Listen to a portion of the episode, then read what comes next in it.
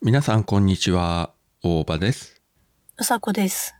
北北カフェ第138回です、はい。えー収録しておりますのが5月14日の土曜日です、うん。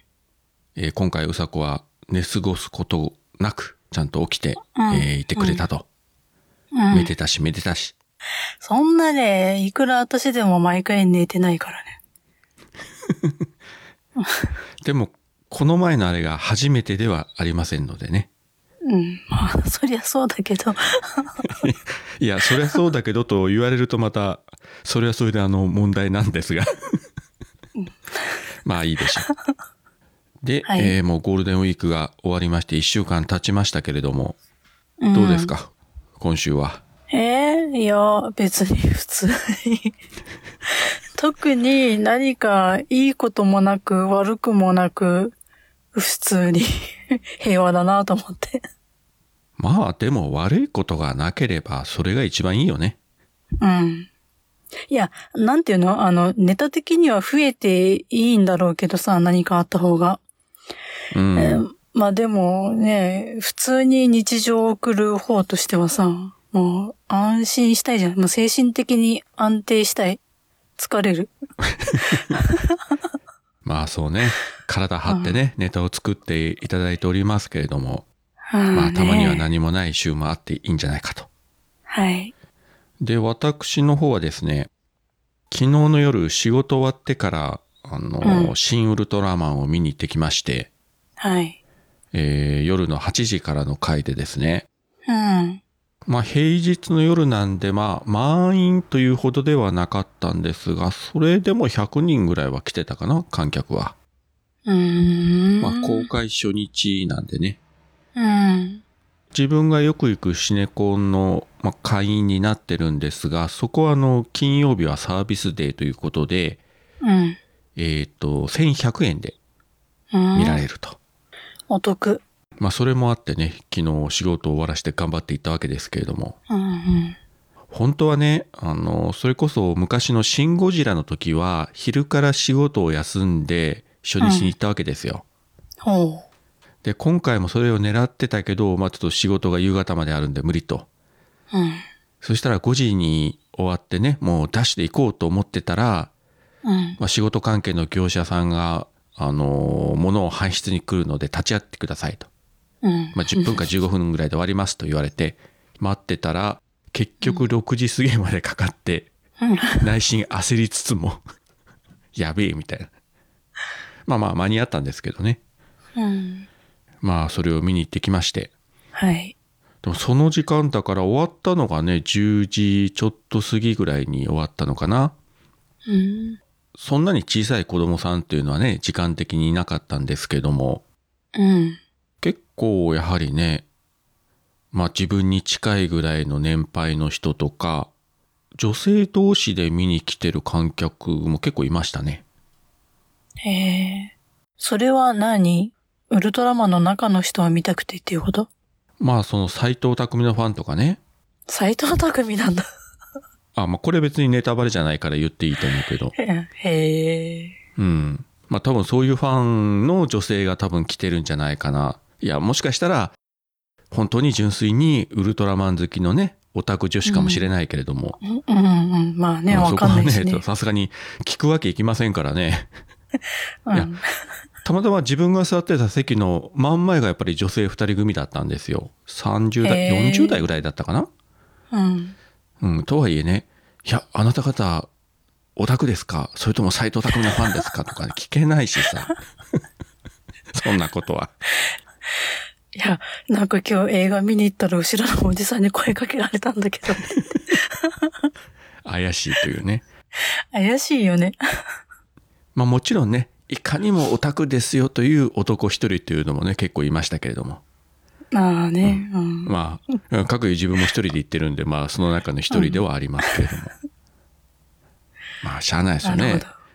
うん。なんやかんやって、もうウルトラマン見続けてもう50年以上経ってますから。ウルトラマンっていつからやってんの最初。えっとね、昭和41年、1966年。へえ。これはもうね、50年以上過ぎてますんで。ううんうん。うん、それをね改めて考えるとすげえことだなと半世紀こちらも追っかけてると、ねえ、すごいね。だからねもう言い方悪いですけれども20代10代のあの若造があれこれ言うんじゃねえよと、うん 黙っとけよと。黙っとけだよ君たちが影も形もない頃からこっちは見てるんだぜみたいなねそうだよね。10代、20代って言ったら、だってその親だってギリギリだよね。もしかして。そうだよ第一うちの子供が20代半ばなのにそれよりもっと下のね 人が見に来てるからねえ、本当だよ。ねえ。まあこういうこと言うとね、またこの年寄りがというふうに嫌われるわけですけれども。いいんだよ。もう言うやつはもう言っとけよ。言わしとけよ。で、まあさすがにね、あの具体的な中身はまだ言いませんけれども、うん。まあさっき斎藤匠がって言いましたけれども、まあこれだけ言うと、案外斎藤匠が良かったですね。あ、本当へえ。うん。なんかこうキャラクターに合ってたというか、うーん。今まで斎藤匠という俳優そんなにうまいとかいいなと思ったことは自分正直なかったんだけど、うん。まあ、今回その主人公ということで要はウルトラマンに変身する役ですようん。なのでなんて言うんでしょうねこう人間であって人間でないというかうん。ちょっと人ならざるものみたいな雰囲気がね案外よく出てておおいいじゃないというふうにね見てましたわなるほど。あ宇宙人的な。そうそうそう本当にでへあえともう一人これも予告編に出てるからもうネタバレになりませんけれどもうん。えーっと今大河ドラマにも出てる山本浩二山本浩二、はあ、へえ。彼もねメフィラスという、まあ、異星人の役で出てるけどうん。もうそのまま出てきただけで怪しさ満点という か、別に変身したりとか特殊メイクとか何にもしてない普通の格好なのに、うん。もうものすごく怪しいオーラ出して て、それもどうなのいや、だからこれもキャスティングはいいなと思って、う。もうん普通に喋ってるだけで、あ、もうこいつ人間じゃねえな、みたいなね。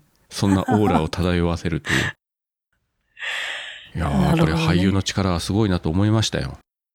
うん。まあその他ね、まあいろいろありますけれども、まあ、うん突っ込みどころもね、あったりはしますけれども、えーこれはぜひ、とりあえず劇場で、えーご自身の目で確認していただければと思います。はい。まあ、これ以上ね、今言うとあれですから、まあ、このあたりにしときますけれども。まあ、でも、あの、結論から言うと面白かったですよ。うん。ああ、なるほどね。うん。まあ、そういったわけで、まあ、自分も今週は、ウルトラマン見に行ったぐらいで、あとは、えー黙々と仕事をしておりました。うん。まあ悪いこともなければ特段いいこともなかったんですがまあねそういう、えー平凡な日々が大事ではあります大事。あのー大事ね本本当当そう思うに、ねうんね体が具合悪い時に健康がありがたみを感じるみたいなもんよ。平和が一番だよ。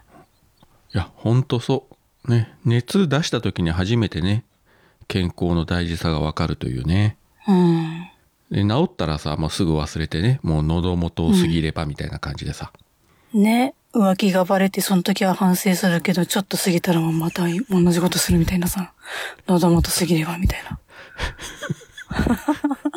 えいや違うの俺今自分のことを言われたわけじゃないけれどもなんか妙にドキッとしましたけれども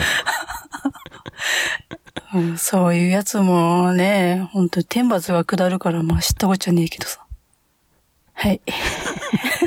そんなわけで。いや、別に 何にもないよ。な何かが今別に俺の胸に刺さったんです けど、何が刺さったんでしょうか、一体。何もしてませんけれども、いや私は。。うん、言ってるけど、私は別にそんなことは何もないんだけど、 自分の身に起きてないんだけどさ。でももしかしたらこれを聞いた誰かの胸には何かが突き刺さってるかもしれない。うんいや、だから、いや、私としては刺さればいいと思って言ってるけど、 うわ聞いてる誰かに刺さればいいなと思っていつも喋ってるよ。まあ、そういうことで皆様方ね、えー身を慎んで、え、真面目に生きていきましょはい。う。はい。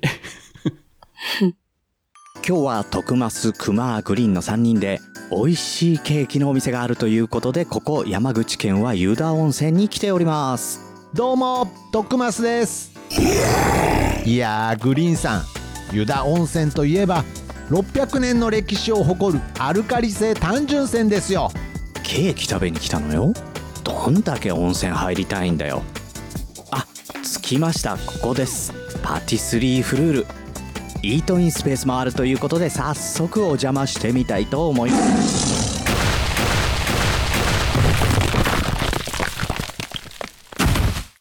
グフなんとなく気がついていたけどこれクマさんじゃなくて熊もまっしぐらな美味しいケーキ湯田温泉パティスリーフルール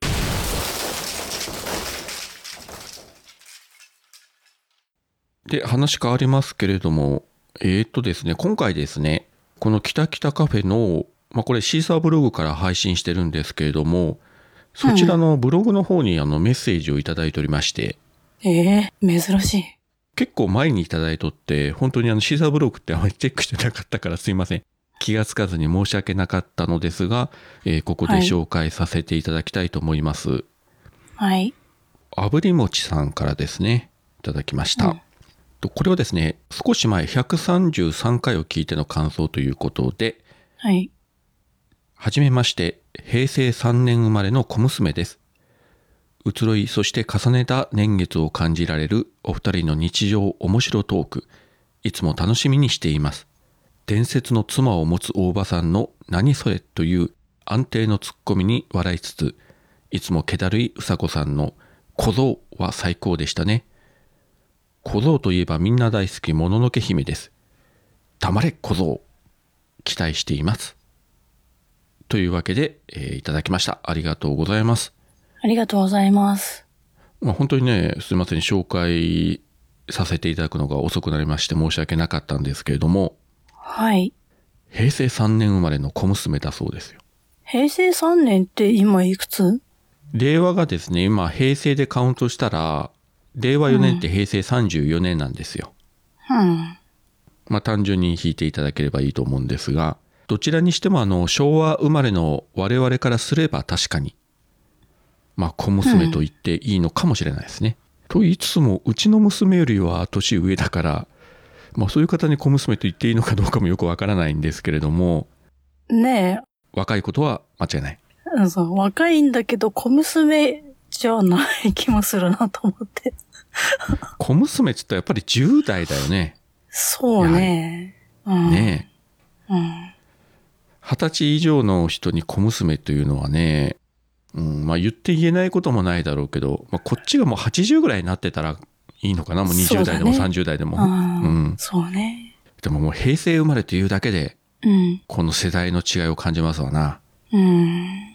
いやーねもう昭和ですからねこちらはニュースでもよく流れてたあのほら平成という年号が初めて発表された時のあの記者会見うん。あったじゃないですかうん。うん。あれをまざまざと思い出しましたよ。あ、あの頃ああいうことがあって、その後に生まれた人がこうやってメッセージをくれるんだなと。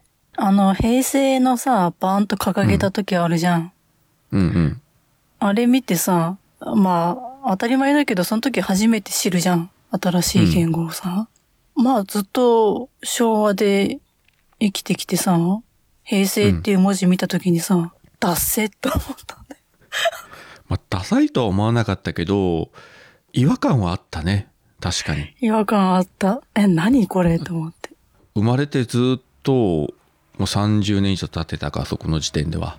まあ、昭和でずっと来てて、うん。でね、平成、何本当に何っていう感じだったですね、あの時。令和の時はね、そこまで思わなかったけどね、もう、この生まれて2度目のこのね、あの、年号改正ということで、まあ慣れたせいもあるんでしょうけど、うんうん。平成っていうのは、まあインパクトがあるといえばあったし、そうね。なんか不思議な気がしたですよね。あ変わるんだというね。なんか昭和が当たり前の感覚だったから。うん。なんかさ、あの、なんていうの、まあ、天皇が亡くなって、まあ、次の人になって、変わっていくみたいなのはまあ、わかるけど、わかるんだけど、でもなんか自分が死ぬまで昭和な気分でいたからさ、漠然と。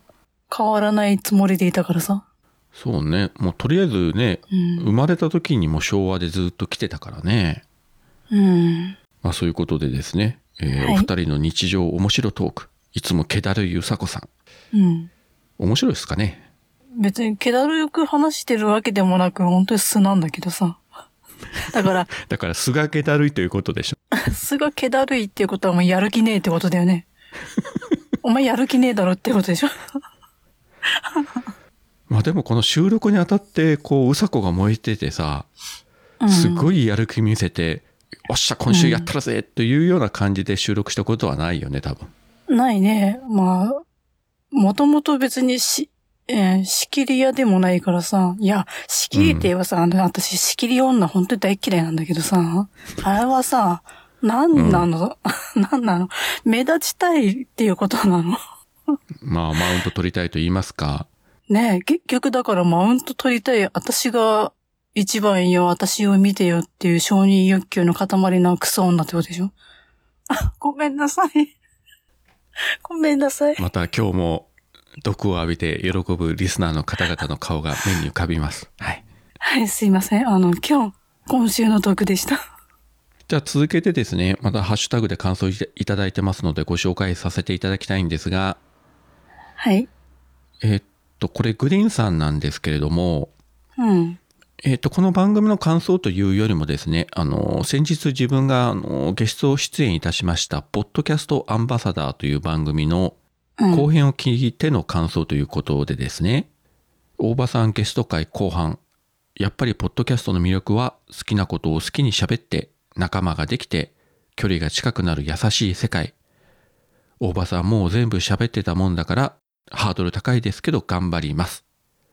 ということでですね、えーとうんこのポッドキャストアンバサダーの、えーまあ、ゲストに出た人間が、まあ、次の人を紹介するという流れになっておりまして、へ自分はまあいろいろ悩んだ末に、えーまあグリーンさんにバトンを渡しました。ー。うん。渡したんですけれども渡した後にちょっと後悔して、うん。また3時間でもグリーン喋ったらどうしようかなと思ってあり得るからね。後で新井里奈さんにお詫びのメールを送っておきたいと思います。 はい。もうほらグリーンイコール3時間3時間といえばグリーンというぐらいのトラウマと化してますからね我々は。いや、あれさ、割と初期だったよね、来てもらったのって。そうそう初期初期。うん。そのさ、まだポッドキャストにね、慣れてないうちらに対してさ、3時間も喋るっていうさ、どんな仕打ちだよ、グリーン、みたいな。今ならね多分対応しきるんだけどね。うん。いやあの時本当に途中で声が出なくなってきたからねこっちも。私、あの時、確か寝てた気がするけど。寝てた 途中で完全に確か収録も9時か10時ぐらいから始まって結構遅くまでやってたもんねもう12時回ってたし そうだよね。うん。そうで途中でもう沈黙したけどあもう寝たなと思って でグリーンは平気で一人でペラペラペラペラずーっと喋ってるしテンション変わらずそう。で、あんまり長いから、ちょっとトイレ休憩行ってくるって言って、うちら二人でいなくなった後も一人で喋ってたもんね。そう おかしいだろよその番組にゲストに出て m c 二人がいなくなったのになおゲストが一人で喋り続けるという何ですかこれはみたいな恐るべき恐ろし国い。でうすよん。そういう人を紹介してしまって果たしてよかったのかどうかというのをねあのぜひ、えーポッドキャストアンバサダー6月はグリーン会が配信されると思いますのでぜひお聞きいただければと思います1ヶ月丸々やっちゃうんじゃないもしかして。毎週毎週みたいなうん。それかもう強引に編集でぶった切って30分ぐらいにしてもらうとか ねもう頭と最後だけにしてください真ん中切ってくださいみたいなさあまあどうなりますか楽しみに、はいえーお待ちしたいと思いますはい。お次はですね、えーマッシュさんからうさこさんの毒を初めて浴びて歓喜わさび食べて涙出しますそれにしても大場さんの冷静大人な対応かっこ慌てず編集作業で時間調整を見習いたいアラフォー男といただきました、はい。えー前回うさこが来なかったのでその間黙々と編集してたというね、うん。冷静大人な対応、まあ、というよりもただ慣れてるだけですけど そうだね。 こういう相方を持つと、なんかちゃんとするんだよ、もう一人がさ。やっぱほら、なんて言うんでしょうね。うん。まあやめた。うかつなこと言うとまた地雷踏みそうな気がしたからやめよえ、何気になるんだけど。う。 まあね、いい相方に恵まれると、うん。より一層こちらも成長できるというね、そういうことでうすよ。ん。そういうことにしておきましょうん。う。はい。はい。えーお次は、えーアポロさんからですね。令和4年5月9日配聴のポッドキャストということで、えーずらずらと、えーポッドキャストのハッシュタグを並べていただいている中に、えー、キタキタカフェ入れていただいております。いや、本当にね、あの、アポロさん毎回毎回こう聞いていただいてるね、番組をずらーっとこう並べてらっしゃるんですけれども、うん。いや、すごいなと思って。毎回ね、見習わないけないと思いつつも、結局、うんえー忘れてスルーしてしまうというね。まあ、性格だよね。 まあね、真面目な方なんでしょうね、やっぱり。うん。絶対 A 型だよね。多分ね。いや、俺も A 型だけど。マジで。 あそうか。うん聞いた気が何回すもる言っな。てるじゃん。い今、驚かれたら、俺が今驚いたわ。あ聞いた気がする。はい。お次は、えー、なおさんですね。大場さんの優しさをとてもとても感じました。ご謙遜されてましたが、大場さんがそうそうたるメンバーの一員なのはおかしくないと思います。大場さんだからこそです。個人的に大場さんがポッドキャストの配信者に、コメディにいて嬉しいです。もちろんうさこさんも。ということです。はい。だそうですよ。うん。いや、なんか取ってつけたように、うさこさんもって言われたなと思って。まあ、そう言いますか、君。いいのいいの。えい や、別にいじけてるわけでも、ネガティブなわけでもないよ。あの、私、私、大場さんの小判ザメでいいやと思ってるから。まあ、うさこ通常モードということで。はい。で、お次は黒柳りんごさんからですね。はい。まあ、これも前回の感想で、えー事件の日、大場さんのツイートを見ていたので、絶対ネタになるなと思っていました。うさこさん、やっぱり最高。枕地終了は本当に寂しいですね。CM を最後に作っていただいたので、応募してよかったなと思います。まあさすがね、りんごさん、こちらの動きをよく読んでらっしゃる。うん。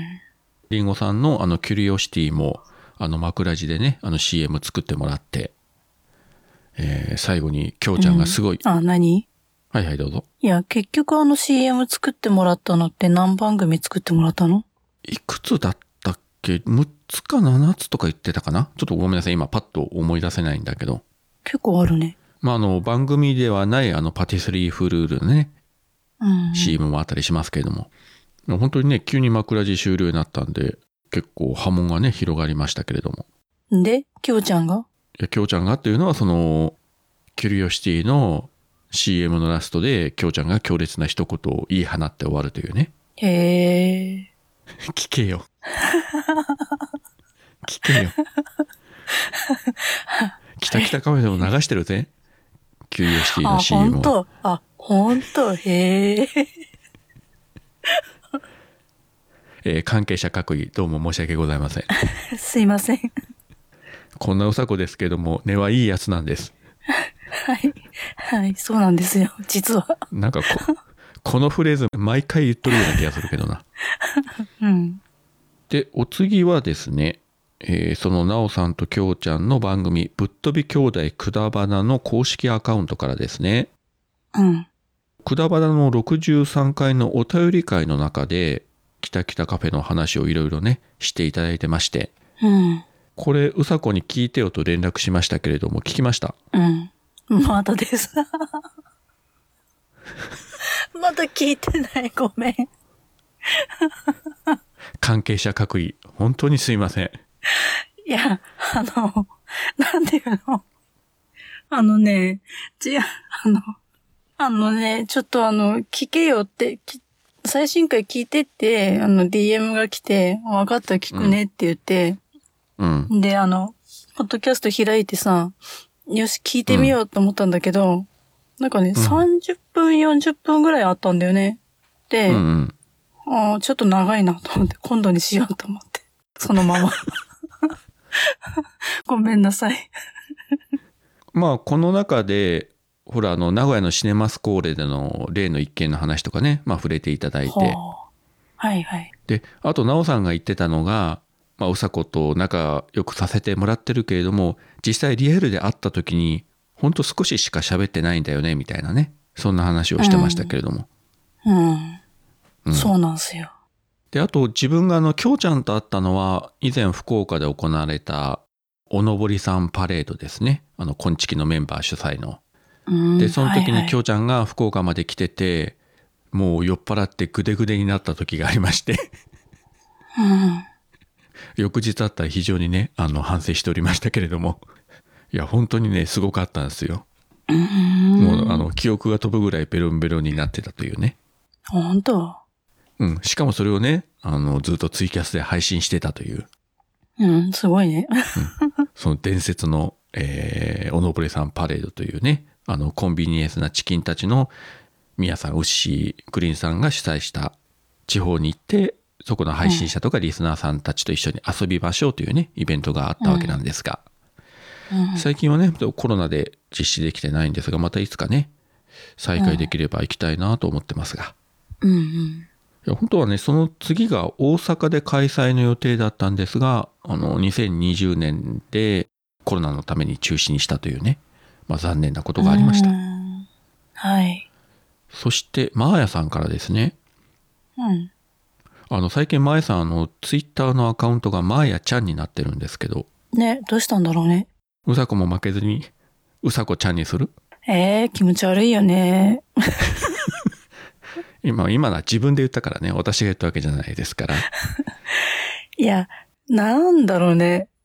なんだろうね、このちゃん付けってさ、難しくない、この40代、もう50近くになってさ、なんとなく違和感っていうかまさあ、確かにね、まあ、小さい子供にはね当然ちゃん付けしますけれどもうん。まあ、大人の女性に今それこそ自分なんかがその若い女性とかね例えば職場の人たちとかに「なんとかちゃん」とか言ったらもうそれだけでね歌えられますからね。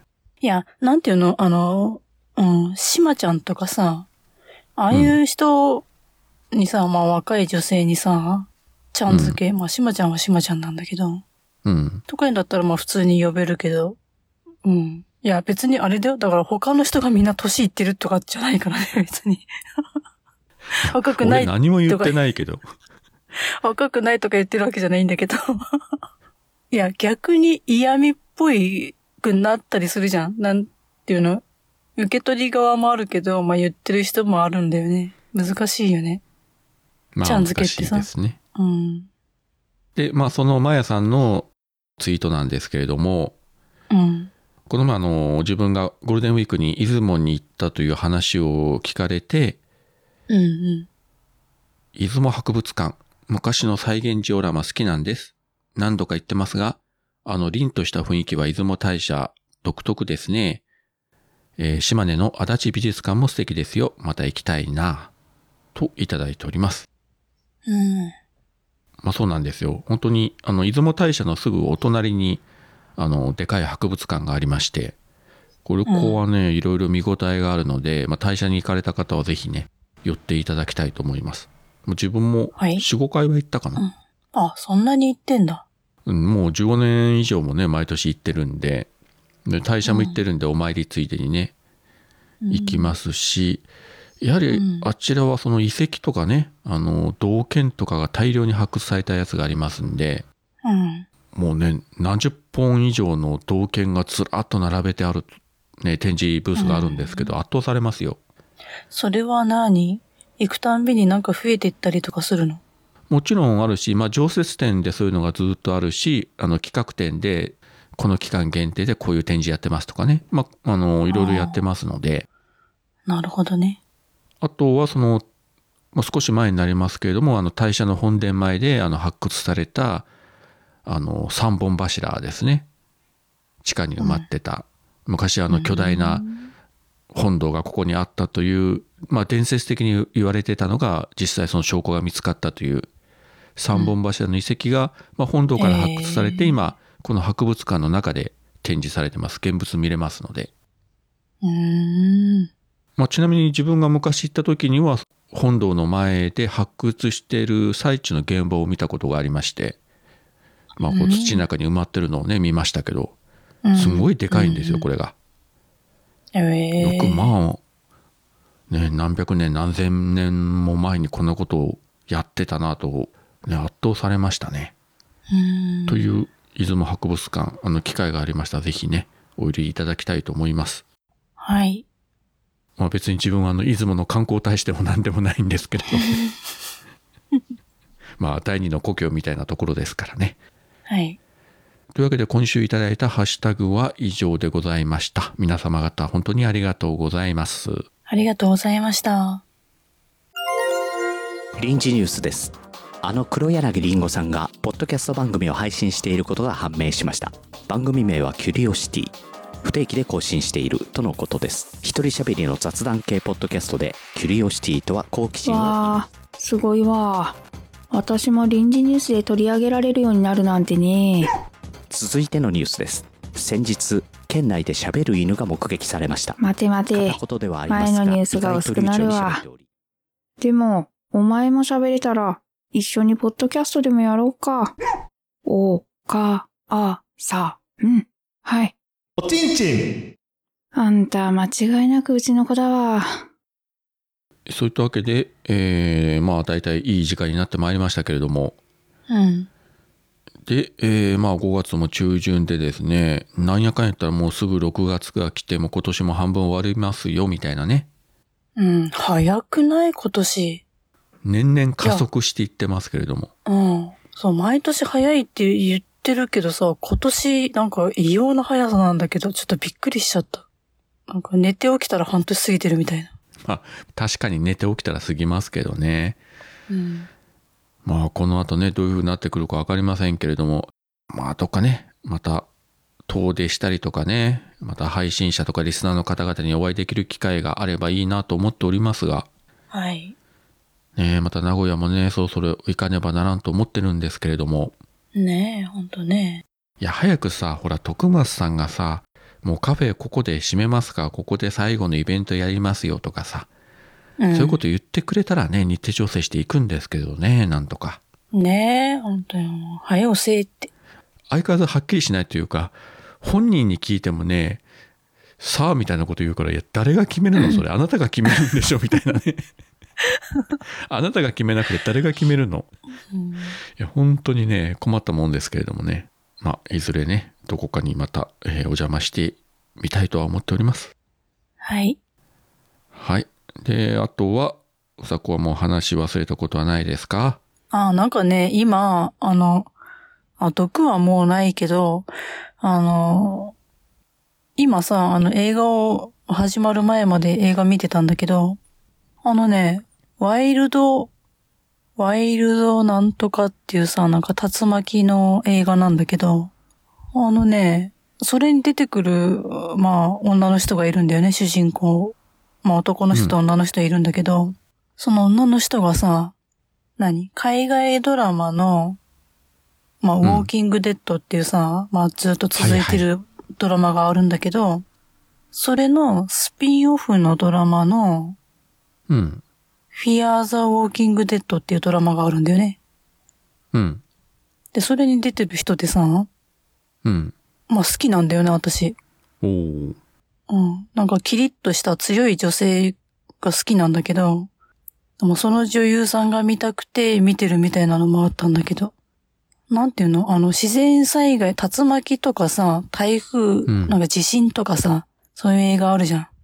ああいう系がさ、まあ割と好きでずっと昔から見てたんだけど、なんていうのそれもさ、実際に日本じゃあんまり起こらないことを見て、なんかまあ映画だっていうのもあるんだけど、フィクションっていうのもあるんだけど、絶対なんか身近に起こらなさそうなものを見て、日常の自分たちの平和さを改めて知るみたいなさ、平和ねって。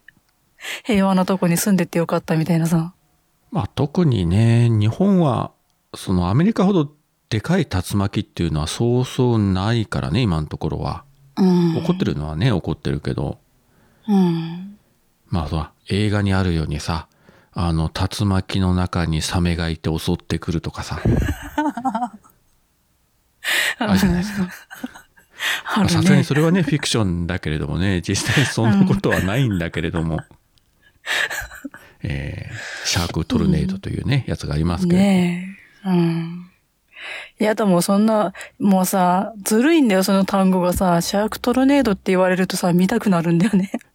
だってほらサメ映画ってねあの上手以降いっぱいあるけれども当たり前だけどサメは海にしかいないから、うんいくらね凶暴なサメがいたとしても地上にいる限りは絶対安全なわけで街中とか山の中にサメは出てこないから。うん。でその常識を覆したのがシャークトルネードというね、あの名作映画とはさすがに言いませんけれどもうん。これをやっぱ最初にあの発想した人はすごいと思うねすごい、いや、すごいし、よくあそこまでシリーズで続けたなっていうのも。そのサメと竜巻をね合わせるという発想もすごいしそれをなおかつ映画にしてしまったというのもすごいしでそれがシリーズ化されたっていうのももっとすごいし、で、それをね、語るポッドキャストが、わんわ、まあ割といるっていうのもすごいけど。で結構サメ映画っていろいろあってねそのシャークトルネードもあるしあとほら、あのこの前 BS テレ東の BS でやってたのかなあの、サメの頭がたくさんある映画っつうのがあって、うん、ダブルヘッドジョーズとかねトリプルヘッドジョーズとかねうん。あるんですよそういうシリーズが。うん。胴体が一つで頭が二つとか三つあるサメとかねはあとあの前部分はサメだけど後半部分がタコの足になってるとかさあ。うんいろいろあるんですよ、サメ映画は。 あの、調べていただくとですね、まあ、とりあえずあの、サメ映画で検索していただくといろいろ出てきますので、うん。 まあ、見なさいとは言いませんけれども、まあ、いろいろあるということを一度チェックしていただくと結構すごいんじゃないかと。感心しますよ、このサメ映画の多さには。すごいね。映画にしやすいんだろうね、きっとね。まあね、やっぱりその、ジョーズという映画のインパクトがね、ありましたからね。うん。おそらくあの映画がなければその後のサメ映画の このブームというかまあブームじゃないなまあこういうねあのたくさん作られるということはおそらくなかったんじゃないかと思うんですけどねまあね。まあそういうことで皆様方機会があればぜひ、いやえもう忘れなかったらちょっと調べてみます。まさか、えー今週サメ映画で終わることになろうとは思いませんでしたけれどうも、ん。じゃあよろしいですかねはい。